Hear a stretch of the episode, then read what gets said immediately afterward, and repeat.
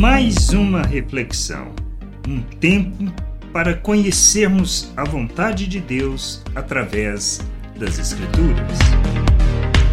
Um santuário feito por Deus. Nós nos apegamos ao que vemos, tocamos e construímos, mas Deus nos chama para vivermos uma nova realidade e para fazermos parte do santuário que Ele construiu segundo o seu eterno propósito, como podemos ler em Hebreus, no capítulo 8, versículo 1 e 2. Ora, o essencial das coisas é que estamos dizendo é que temos tal sumo sacerdote, que se assentou à direita do trono da majestade nos céus, como ministro do santuário e do verdadeiro tabernáculo que o Senhor erigiu e não o homem.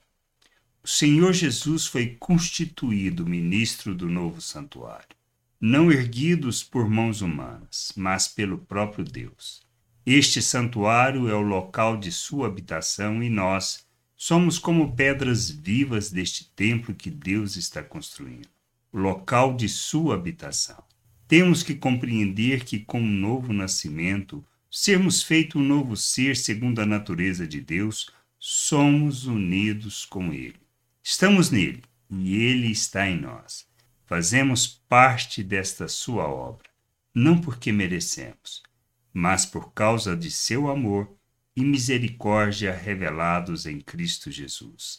Somos pedras vivas do santuário feito por Deus, o local de sua habitação, e nós, por sermos seu templo, devemos e temos que revelar a sua glória e o seu reino neste mundo, pois é chegada a salvação de nosso Deus e temos que ser esse lugar de refúgio, lugar onde expressa, manifesta e revela a glória de Deus, manifesta suas virtudes a todas as pessoas. Que a gente possa ter este entendimento, compreender a obra de Deus em nosso favor e agirmos segundo a sua vontade. Graça e paz sobre a tua vida. Amém. Gostou da reflexão? Compartilhe. Não deixe de ler as Escrituras. Medite para poder crescer no conhecimento e vontade de nosso Deus e nosso Pai, para que, conhecendo o Senhor, possa o revelar ao mundo.